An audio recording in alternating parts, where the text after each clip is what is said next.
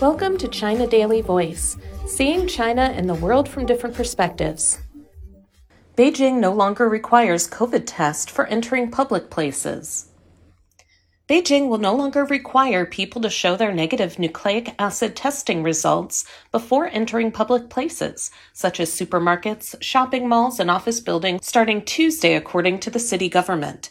People only need to scan their health codes before entering those public places. The new measures came after the city said public transportation services, including buses and subways, should not refuse passengers who are not holding negative nucleic acid testing results on Monday. From Tuesday, the test results are not required for entering residential communities and villages either, according to the announcement.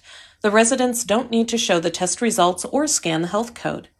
Checking the nucleic acid test results had been an important COVID 19 control and prevention measure carried out in the city for months. Meanwhile, some indoor places, such as internet cafes, bars, karaoke rooms, and certain institutions, such as nursing homes, welfare homes, kindergartens, and schools, will still require the visitors to show negative nucleic acid testing results before entering.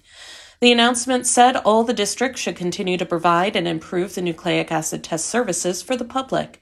It has also reminded the public to wear masks and reduce gathering.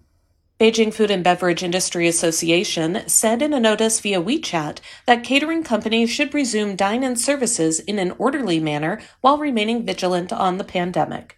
That's all for today. This is Stephanie, and for more news and analysis, buy the paper. Until next time.